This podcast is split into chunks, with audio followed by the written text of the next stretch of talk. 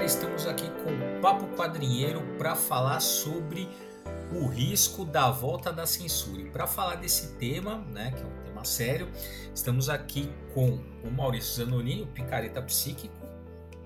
Eu não vou falar nada, porque eu fui censurado já. o Nathaniel Gomes, do NUPEC. Hum, hum, hum, hum.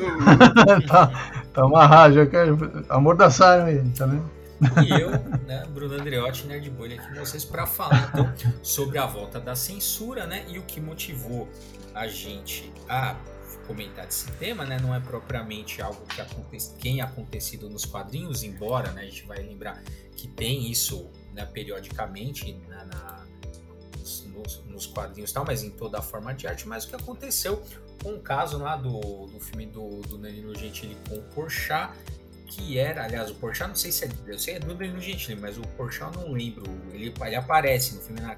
Não, ele é o, ele é o, ele é o pedófilo. É, né? da, da cena ali, que é o que ele como, eu falei o nome se agora. tornar o pior aluno da escola. Aluno da escola. Cara, que era um filme de 2017, que assim, meu, e assim, ninguém nem viu, sabe? Porque é isso, é ruim, é óbvio que é, é e é isso. E aí voltou absurdamente agora, né, voltando sobre uma, uma acusação também absurda de que estaria fazendo apologia à pedofilia. Nem sei falar e o estranho, Maurício, é que agora ele faz apologia à pedofilia. Na época, um grupo apoiou dizendo, inclusive, que era o melhor filme brasileiro dos últimos é. anos. Então, é, Não, é... As, as, mesmas pessoas que falaram uma coisa falaram outra, então, inclusive, que é mais interessante ainda. Então, é na muito... época, na época falaram bem e agora, por causa dessa polêmica, falaram mal. É. então, mas é, é, muito, é muito absurdo, né? Porque assim, se você vê, assim, é, é, eu vi no, acho que no canal, não lembro se agora se foi no Meteoro, no Galancioso, eles, eles pegaram, né? Eles, eles repo, é, reproduziram a cena, né? Porque é muita tortura, eu não vou ver o filme, né? E já entrou no top, né? Dos, dos, dos assistidos lá da Netflix, mas eu não vou perder meu ah, tempo. Sim. Mas eu vi a cena ali, porque algum desses canais aí reproduziu. E, cara, assim, você pode dizer que é uma, é uma cena que aborda o problema. Mas você uhum. não pode dizer, cara, você tem que ser muito analfabeto funcional para dizer que aquilo é uma apologia. Né? Então isso é um problema. Isso, cara, isso é, é muito. É, é, muito louco. Porque. É, é, né, como é que você consegue. Lógico, a gente sabe, a gente lida com obra de arte, então as, as, a gente sabe que as, as, as interpretações são múltiplas, né? Cada um pode fazer interpretações, mas, cara, a, as interpretações elas têm que ter. As, tem que condizer minimamente com a, o objeto que você está analisando, fluindo. Cara, é, é, muito louco, assim. Não tem por onde você ver aquela cena como uma apologia. Né? Eu não consegui ver, pelo menos. É. É, é claro que tem um uso político, né? É óbvio isso daí, nesse caso, uh, em outros casos que a gente vai lembrar aqui também. Mas de qualquer forma, é, eu acho que tem. A gente pode olhar para essas questões, a questão da censura, nesse caso e em outros casos, uh, sempre acho que de dois pontos de vista possíveis. Quer dizer, o fato em si, quer dizer, aquilo de fato é uma apologia, como está sendo uh, colocado, né? E, e, e, a gritaria toda foi por causa dessa, dessa leitura, né? De que aquilo era uma apologia. É, então a gente pode olhar e fazer isso que o Bruno fez, quer dizer, aquilo é uma apologia? Não é. Então isso é uma forma de olhar para a questão. Aí a outra questão é o contexto, é o contexto político, ideológico, o uso que está sendo feito, né, daquilo. E aí tem uh, outros exemplos. Um, um, exemplo recente, mais ou menos recente também, que, que aí sim tem a ver com quadrinhos, é aquela história lá do, do do governador, governador, prefeito, não me lembro, Crivella, prefeito, né? Que o pastor, prefeito. prefeito do Rio de Janeiro, Crivella, que fez um escândalo, porque tinha um quadrinho numa feira do livro que tinha lá dois meninos se beijando, personagens da Marvel, inclusive, que era ali, aquilo já era uma publicação, uma republicação de um quadrinho de anos antes, que estava ali com uma, uma compilação, sei lá, e o cara usou aquilo, fez vídeo, né? Se o pessoal gosta de fazer vídeo, botar nas redes sociais e tal. E aí que aquilo então era uma, era uma apologia ao, ao sei lá, eles como eles entendem, né, o, ao, homossexualismo, né, que já é exatamente um termo depreciativo, assim, que estava então incentivando os jovens a serem homossexuais. Quer dizer, olha só, quer dizer, o raciocínio. E, e aí, obviamente, então, nesse sentido, é uma leitura que está dizendo que aquilo é uma apologia à homossexualidade, é um delírio total, mas. É, e aí foi, fez aquele escândalo. Aí o, aí o Felipe Neto foi lá, comprou tudo, uhum. distribuiu e, e, né, e fez um barulho, assim, e aquilo. É, a, o tiro saiu pela culatra, digamos assim. Mas é, é interessante que nos dois casos você tem uma, uma, uma coisa requentada, né? Quer dizer, tanto o filme, que é de 2017, quanto esse quadrinho, que era de, sei lá, 2008, não sei, é, foram requentados, né? Ou, ou foram trazidos do, de volta para o futuro, né? Porque não tinha, né? já eram coisas que tinham passado batido. E, uh, e aí fez-se um escândalo em cima daquilo. É, e aquilo virou uma polêmica, né? Todo mundo falando e tal. E, né? e aí, Bruno, tem algumas questões que chamam a atenção. Esse pessoal que levanta essas polêmicas, eles precisam elencar um determinado inimigo, porque aí os seus seguidores vão atrás. Então é óbvio. Então tem que ter o um inimigo da semana, parece até Smallville, né? Tem que ter o um inimigo da semana. boa, boa, é, boa.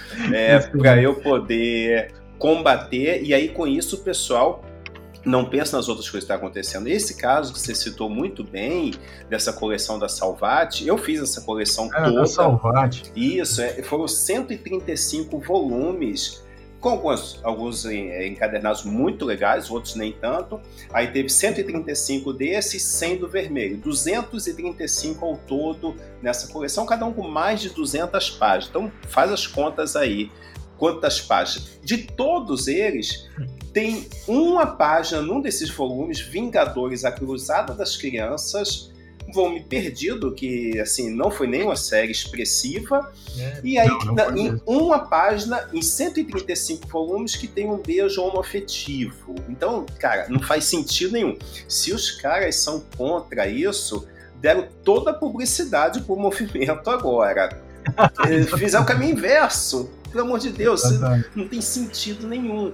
E aí eles criam uma coisa. Agora, esse tipo de quadrinho tem que vir num saco preto é, para as pessoas não, não verem essa cena. E aí você cria uma escala. O beijo homoafetivo não pode, não pode ser dado em rua, não pode ser dado nos quadrinhos, é, e fazer isso, é, instigar a sexualidade, sexualidade é. do jovem, mas o beijo hétero pode. Como é que é isso? Percebe que é uma ausência de lógica total? É, mas veja, eu tava, eu tava antes de gravar, eu tava lendo, uh, porque os quadrinhos, assim, para quem. Uh, isso é uma história bem conhecida, mas de qualquer forma, acho que é importante colocar aqui, já que a gente está falando da história dos quadrinhos e censura. Né? Tem a tal famosa história da, do, do, código de ética dos quadrinhos dos Estados Unidos, lá nos anos 50 e tal. Então, tal, o Vertan, que era um psicólogo, começou a falar que os quadrinhos influenciavam mal a juventude, pá, e aí foi para o Congresso americano, e aí os caras fizeram. E aí a própria indústria né, dos quadrinhos fez lá um código de ética para eles não serem. É, eles sobreviverem a essa, a essa polêmica que aconteceu lá e que e aí porque caíram as vendas, as, as famílias ficaram com medo de comprar quadrinho para os filhos, né? Criou-se todo uma, um clima assim, né? E aí a, a, própria indústria fez um código, um código de conduta, né, para o que poderia ter nos quadrinhos, o que não poderia ter nos quadrinhos. Lógico, a gente está falando de 1950, mas acho que tem paralelos interessantes. Então, por exemplo, uma das coisas que tinha lá é, sobre é, que estava listada nesse código de conduta lá da década de 50 nos Estados Unidos sobre o que, que poderiam não ter nos quadrinhos era assim que a, a é, o tratamento de histórias românticas, por exemplo, deveria enfatizar o valor do lar e a santidade do casamento. Não está muito distante, da, é, é, praticamente a mesma ideia, né? Quer dizer, 2000 e 20, né? Mas é, então, é praticamente porque... a mesma ideia. Então, Maurício, porque o que, que acontece, né? A gente estava falando desses dois casos. O que, que liga esses dois casos, né, tão distantes aí no, no tempo, é o seguinte: é o pânico moral. Né? É, é, é, a instalação, né? A instigação de um pânico moral, né? E só para a gente ficar com, com o que, que é o pânico moral, né? Então ele é cunhado pelo Stan Cohen, né? Um sociólogo e tal, em 72 e basicamente ele, é, ele define a reação de um grupo de pessoas baseado na percepção falsa, né, de que o comportamento de um determinado grupo, normalmente uma minoria ou uma subcultura, é perigoso e representa uma ameaça para a sociedade no seu todo, né? Cima, jogando por cima, o pânico moral é isso. E era preocupação, né? No caso, aquela, né? Os quadrinhos, é, a indústria, né? Dos quadrinhos era algo relativamente novo nos Estados Unidos, né? Surge ali no final da década de 30. Então, né? E era consumido absurdamente pelas crianças, né? Uhum. O Vertan começa a perceber, né? Começa a criar uma falsa ligação né, é, de causalidade entre delinquência juvenil e consumo de quadrinhos né?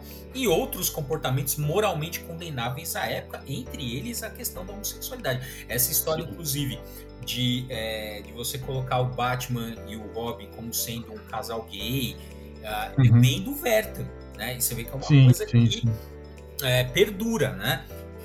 E, enfim, e aí você instiga, né? Você gera esse pânico moral, né? E aí no caso lá do, do dos Estados Unidos houve, né? Essa essa, esse, a criação do código de ética, né, que é uma, um código de autocensura, e aqui no Brasil a gente fica apelando né, para no, no, caso agora, né, eles é, foram tentar as medidas legais para que, enfim, para que o filme seja de fato censurado, né? Uhum. Porque aqui a gente tem essa diferença, né, que lá, a, aqui no Brasil a gente entende que o que censura é o, o Estado, né? Lá nos Estados Unidos não.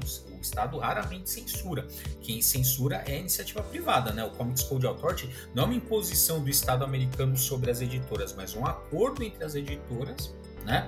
É. Pra ferrar com a EC Comics. Não, não é. é, é e não é.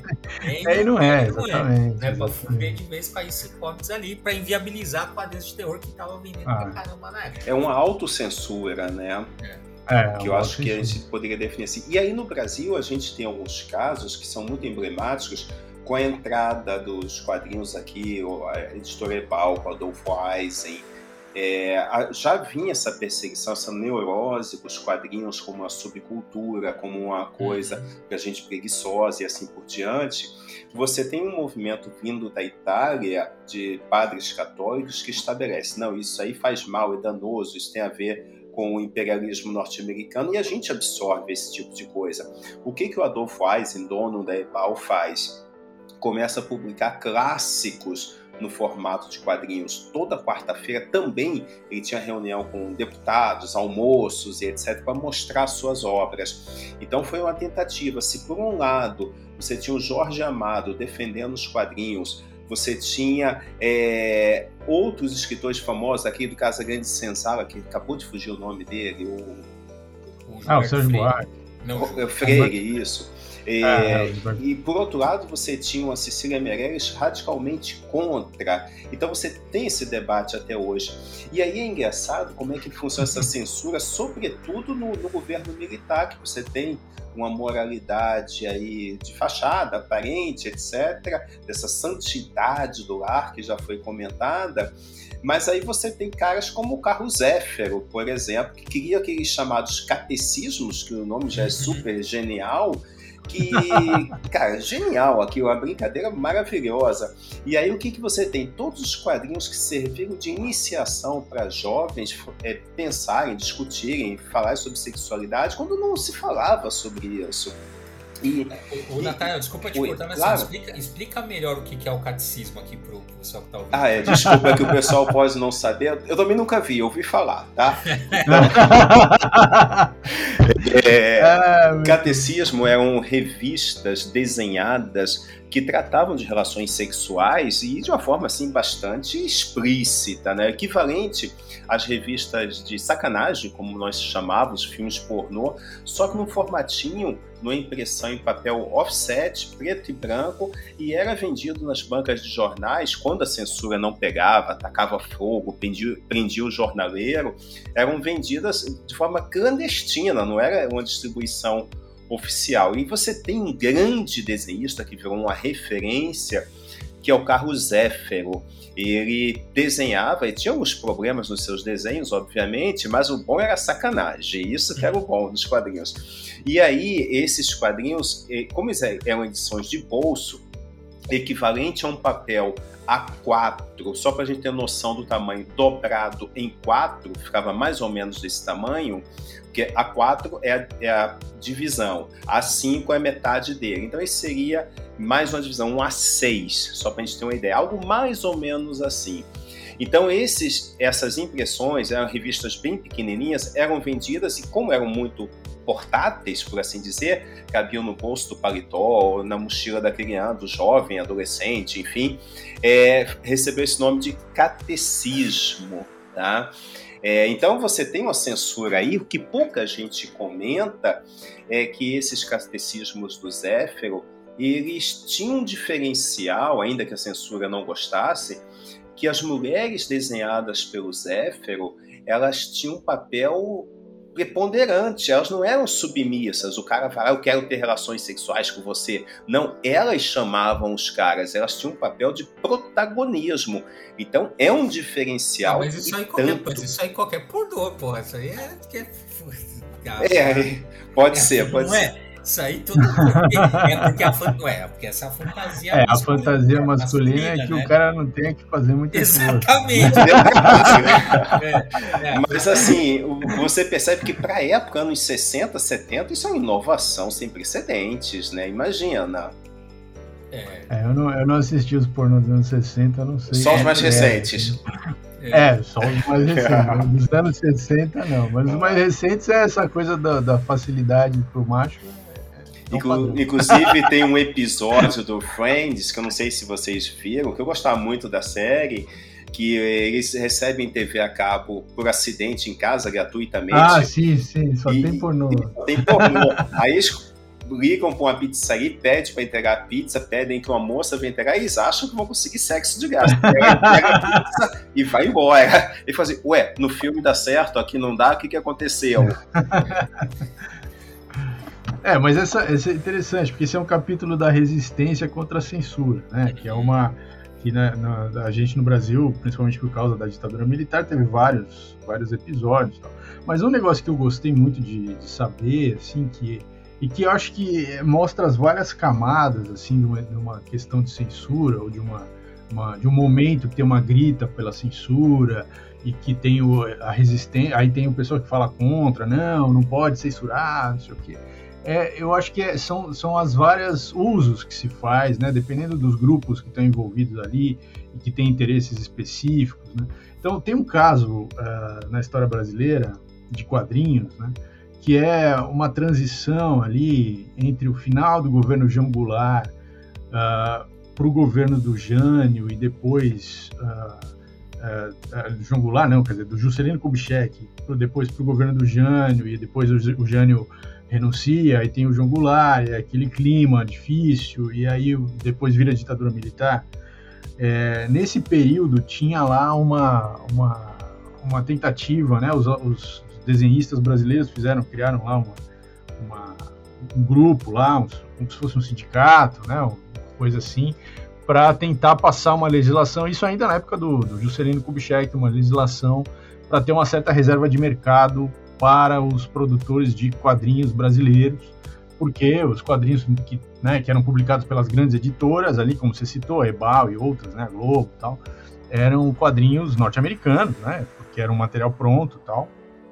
E os quadrinistas brasileiros, os desenhistas brasileiros não tinham espaço tal. Então eles tentaram com o Juscelino, não deu certo, é, a lei não passou, teve lá um cara lá que, que segurou, não passou, e aí com o Jânio eles voltaram a essa a tentativa e o Jânio gostou da ideia, falou, não, vamos lá, mas aí, tipo, sei lá, duas semanas depois que ele falou vamos lá, ele renuncia. Aí entra o, o, o, o João Goulart, numa situação meio instável. É, os caras tentam de novo com o João Goulart, aí uh, vão a, a, a, conseguem um contato com o João Goulart através do Brizola. Aí o Brizola chama os caras para Porto Alegre para montar um, uma, uma, um polo né, de produção de, de, de quadrinhos ali. É, é, e aí tem vários autores que vão para lá, né, como Júlio Shimamoto, que é um dos maiores, é, o próprio. É, é, como ele chama? Já esqueci o nome do cara.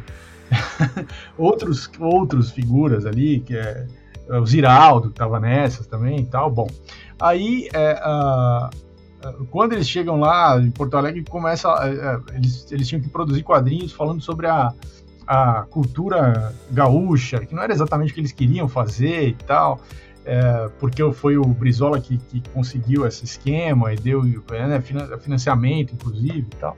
Então tem assim é, essas, essas questões e, e o objetivo da lei que eles queriam era censurar, era uma lei que censurava os quadrinhos norte-americanos. Então tinha na argumentação ali tinha uh, muita muita ideia de que aquilo estava é, é, criando uma cultura uh, estrangeira, né? Quer dizer é, que tinha que defender então uma cultura nacional, nacionalista. E aí por isso que eles estavam também ali, o Brizola incentivava eles a é, né, ou financiava ali quadrinhos uh, falando sobre cultura gaúcha, mas era uma, essa cultura gaúcha também é uma coisa questionável, porque era uma cultura um pouco fabricada, né, uma, uma tradição meio fabricada, então é, então tem vários e quando você tem essas questões de censura tem vários interesses ao mesmo tempo, né? Um de um grupo no caso, os, os, desenhistas brasileiros que queriam ter uma, uma certa reserva de mercado para poder ter um espaço para produzir e, e, e, viver disso. Aí você tem os políticos que querem colocar determinadas agendas, tipo um nacionalismo, uh, e aí cria uma bandeira de nacionalismo versus estrangeirismo. E, então você, é, é muito louco como é, várias, várias uh, ideologias é, vão tentando se apoderar desses processos de, de censura, né? E de, e, de, e, e assim, é, e no, no, fim, assim, é, é ruim para todo mundo, né? Porque, é, é, não sei, essas coisas, né, nesse caso, por exemplo, uh, quando veio a ditadura militar, porque os, os, os desenhistas todos estavam, digamos assim, aliados ao, ao, ao João Goulart é, triangulados ali pelo Brizola, eles foram perseguidos como comunistas, né? Tipo, e, e, e aí, o, e, e, aí as grandes editoras que publicavam quadrinhos norte-americanos, que é, foram defensoras do golpe militar, continuaram publicando livremente o material dos Estados Unidos e os militares que pregam nacionalismo meio de fachada, até hoje isso, né? é, eles, eles acabam, é, é, eles defendem muito mais os Estados Unidos e a cultura norte-americana do que a cultura brasileira, né? Então você tem, é, são várias camadas interessantes assim.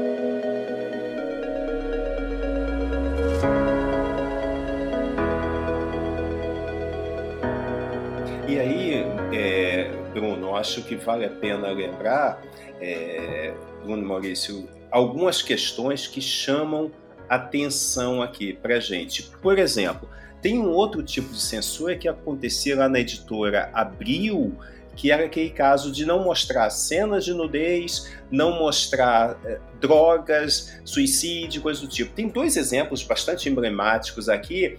Na queda de Murdoch, quando a Ellen Page ela vai se matar e tal. Não, ela injeta drogas, ela aquilo não, droga. não, podia aparecer. Então, no, no, meio da noite, eles têm que mudar aquela página como se ela estivesse tentando suicídio com um bisturi, uma faca, alguma é coisa. É muito mais tipo. leve do que. Lógico, né? não, obviamente. Não, não, pode se drogar, pode se matar, claro. Não, é, porque, é. é, porque apologia a, a, a As drogas não pode, agora o suicídio tá liberado. Aí tudo bem, né? Então, para você ver como é que essa lógica da censura é ilógica. E tem outro caso de.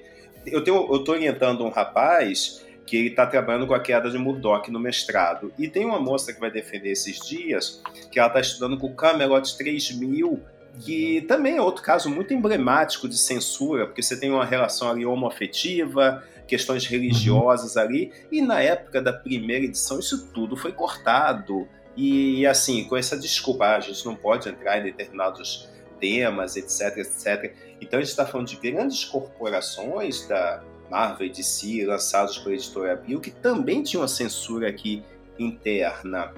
É, tinha, eu, eu, me lembro vagamente de uma história que tinha personagens brancos, aliás, negros da, da história, que foram pintados de branco. Tem, tem coisas assim, né? Na, na Bizarras, né? Publicação. É. é, que eram, sei lá, era uma, era uma. Na cabeça dos editores eram coisas que não poderiam. Uh, né, que seriam para aquele público que consumia aqueles, aqueles quadrinhos, seria melhor que os personagens fossem brancos, por exemplo, ou, ou, for, ou o contrário, né, sei lá, se os personagens eram vilões, que eles fossem negros, qualquer coisa do tipo. Assim. É, então você tem esses vieses, essas coisas.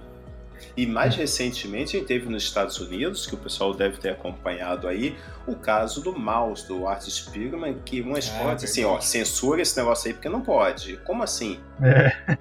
então, e é, é, exatamente, e aí é exatamente isso, né? Você pode ver que o que liga tudo isso, todas essas coisas que a gente está comentando, é o tal do pânico moral né? Uhum. É, é, você, né? Você criar justamente essa, essa narrativa falsa, né? Essa, essa falsa percepção de que um determinado grupo, ou no caso aqui na subcultura é perigoso para a sociedade, né? Então, e aí a partir disso, né? Como você vai criar essa narrativa de que aquele determinado comportamento ou aquele determinado sei lá, postura política, enfim, é prejudicial à sociedade, você vai criando esse pânico nas pessoas. E ainda no caso aqui que a gente está abordando, e também é o caso que gerou esse, né, a gente abordar esse tema que é o, o filme lá do, do Gentili e tal, que é justamente você está tratando com algo que é muito caro à sociedade, que são justamente as crianças.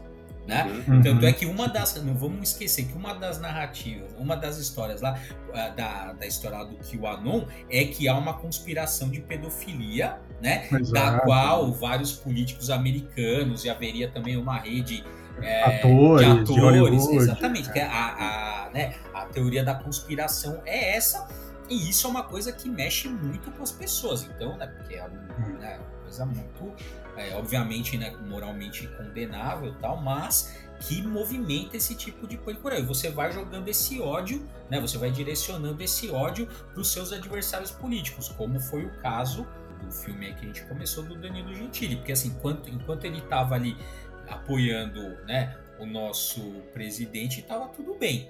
Agora, é. quando, né, aí quando ele desembarca, né? É, quando o filme, é, quando o filme era visto como uma, uma, uma manifestação do, do politicamente incorreto e, é. que, e que era então, então era contra essa, esse, essa correção do politicamente correto da esquerda. Então aí era legal, Isso. tal, era Não, porque, como é uma coisa positiva. É, exato. E aí, é, era porque a Folha, né, saiu uma crítica tal, que o cara né, falou, mas ah, aí começou aquelas. Ah, porque se a Folha não gostou é porque é bom, né? Começou umas coisas assim, é, aquelas é, coisas sim, idiota sim, pra sim. cacete, né? Porque é isso, né? O cara não quer, o cara não quer nem se dar o trabalho de olhar. Então, assim, é, é, é sempre reativo, né? Ah, sim, é. se a Folha gostou, logo é a esquerda acha ruim, logo eu acho bom. É sempre assim.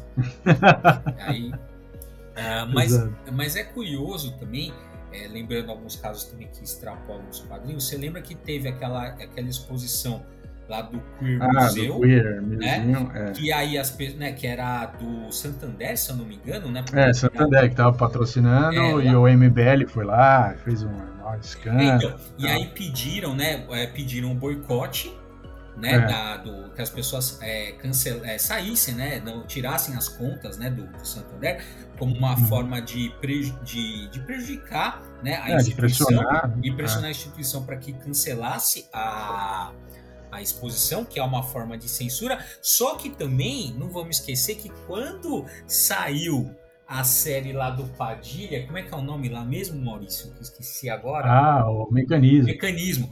Quando saiu é. o Mecanismo, a primeira temporada do Mecanismo, também teve uma galera de esquerda pedindo para as pessoas cancelarem. Pra cancelar a assinatura do Netflix. A, a, a assinatura do Netflix. Então, assim, é, a coisa é muito louca, porque assim, é, é, é. E, e, esse é o problema, né, dessa, da política como um time de futebol, né, como torcida de futebol que a é, gente tem aqui no Brasil. Que é isso, assim, ah, o mesmo mecanismo utilizado, ou seja, né, você de alguma forma pressionar a instituição, ou né, a empresa tal para que cancele aquilo, ah, quando é a direita que faz é um absurdo, mas quando a esquerda Exato. faz, tudo bem. Exato. E vice-versa.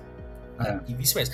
Porque, e aí, eu entro num ponto um pouco mais é, delicado, que é o seguinte, a gente, infelizmente, né, a, no, na nossa história, a gente não conseguiu construir alguns consensos mínimos que a gente deveria ter construído.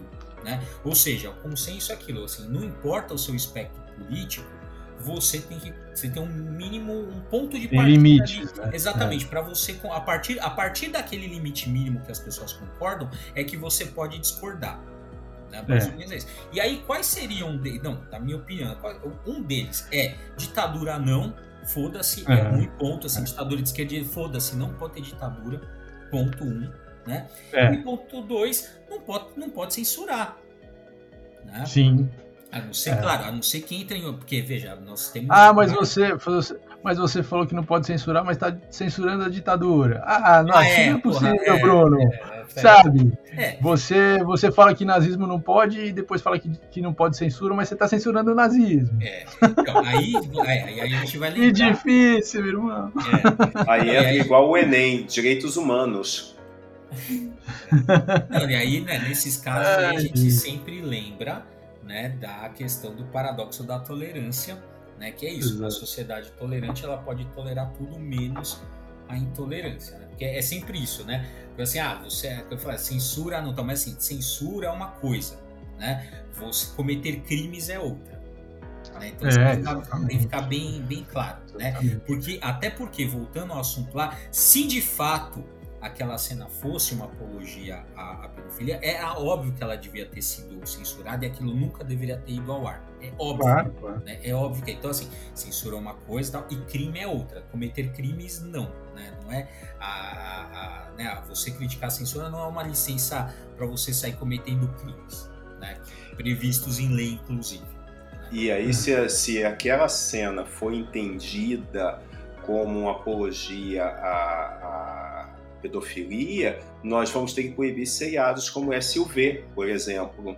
Porque é, ele fala de crimes sexuais diariamente, sem fazer apologia, ao contrário disso, ele está denunciando. É. E é Exatamente. isso que não foi honesto nesse pessoal que está supostamente pedindo cancelamento e etc. É uma falta de lógica não, mas. Tô querendo demais, né? Você tá querendo lógica? Não, aí não. Não, ó, esse caso mais recente de censura que tá pegando fogo no Brasil, que é a história do Telegram, né? uhum. cara, olha, é surreal, porque, assim. É, e, é, e, é, e, é, e, ele cruza esse tema, ele cruza tudo que a gente estava falando, né? É, então, por exemplo, o Telegram, de todas essas ferramentas que tem hoje, desses aplicativos e tal, é a ferramenta mais é, é, que, que, dá margem para mais crimes, porque ela realmente não tem nenhum tipo de controle interno, uhum. né? É, existem, sei lá, reportagens mil falando sobre uh, crimes de, de, exposição, de vídeos íntimos, uh, sobre tráfico de pessoas, sobre uh, pedofilia, né, grupos de divulgação de imagens de pedofilia no Telegram. Isso, isso não é que começou hoje, desde que, desde que tem o Telegram, né? É, não só no Brasil, no mundo inteiro. Aí, aí teve lá uma jogada aqui da, da, da justiça brasileira de trucar o Telegram, porque os caras não estavam respondendo, né? Estavam fazendo de conta que não era com eles, algumas, alguns pedidos que a justiça fez. E aí os caras ameaçaram boicotar, é, travar o, a, o aplicativo no Brasil inteiro. O que já foi feito na Alemanha, já foi feito em outros lugares, porque os caras sempre fazem o mesmo joguinho de fazer de conta que não é com eles, até que você ameaça o cara de tirar o aplicativo dele do ar totalmente no país, aí o cara fala, não, peraí, vamos conversar e tal. Mas olha é, só, foi... Maurício, isso ah. é, você pode bloquear o Telegram, só não pode bloquear o WhatsApp. Ou só pode bloquear o WhatsApp, não pode bloquear o Telegram. Porque quando bloquear o WhatsApp, não, pode, tudo bem, vamos para é, bloquear, Inclusive bloquearam várias vezes o WhatsApp. Umas três ou quatro é, vezes já. É, e, e, não foi tão. Mas o, que eu, o meu ponto é o seguinte: é, o que eu fico. É, que, que é isso, a coisa da lógica, né, que o Nathaniel falou. O que eu vi de gente postando vídeo no YouTube, fazendo é, chamada no TikTok, é, escrevendo no Twitter, fazendo postagem no Instagram, dizendo que a, a, a justiça brasileira estava impedindo eles de ter liberdade de expressão.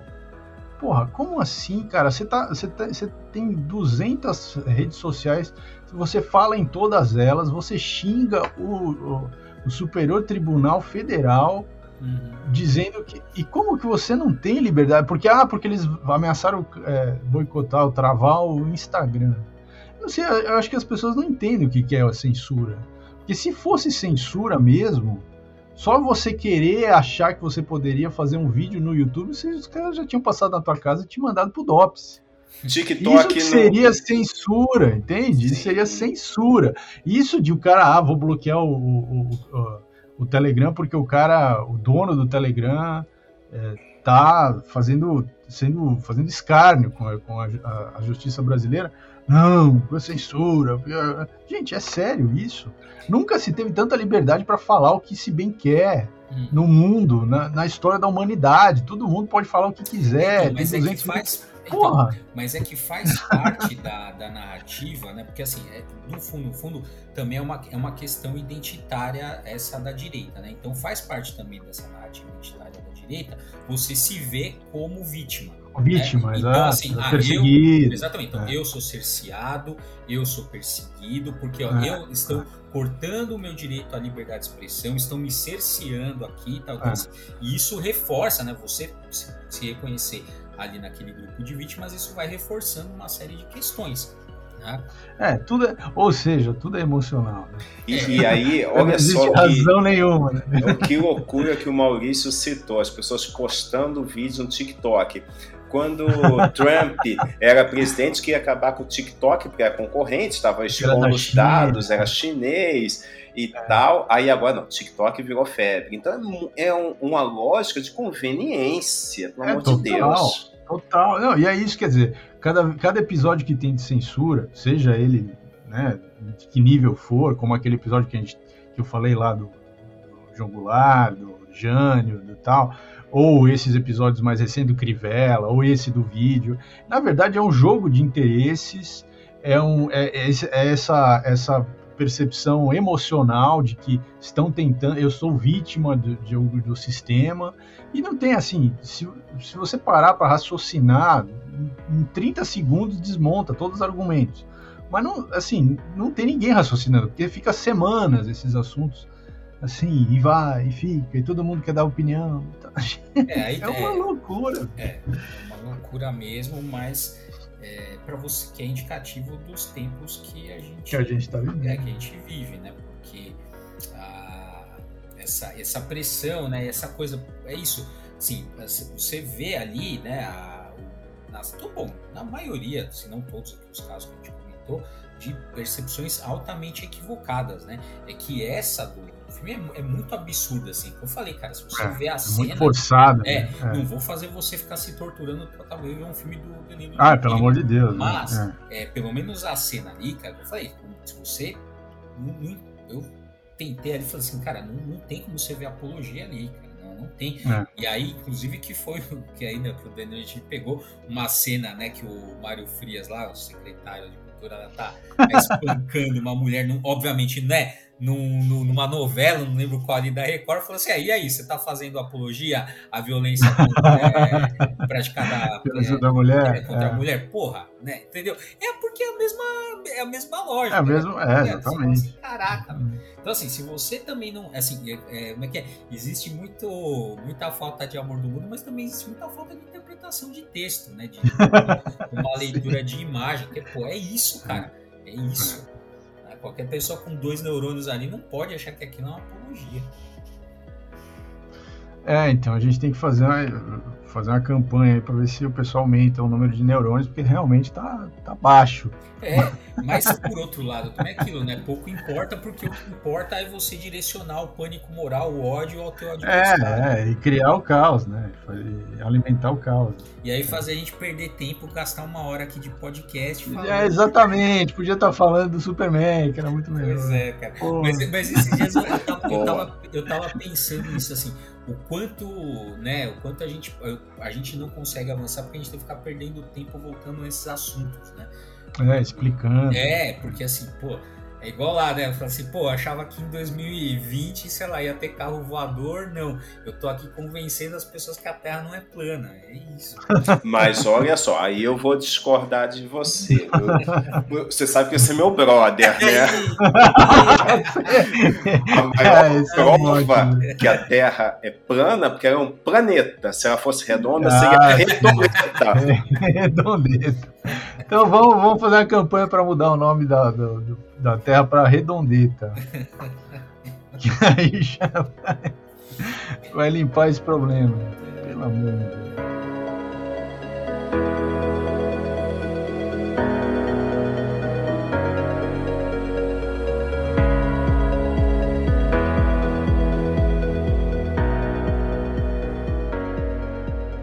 Então, galera, vamos terminando esse episódio, rezando para que as redes sociais não, não bloqueiem o nosso episódio, porque estamos sob a ditadura do Jorge Soros, e que vem financiando aí a esquerda globalista. E aí, quando a gente fica falando desses assuntos quentes, vocês sabem que podemos sair do ar a qualquer momento. Né? Então, já que estamos é, nessa, nessa conspiração delirante, ficamos por aqui. Com certeza voltamos semana que vem com mais Papo Quadrinheiro.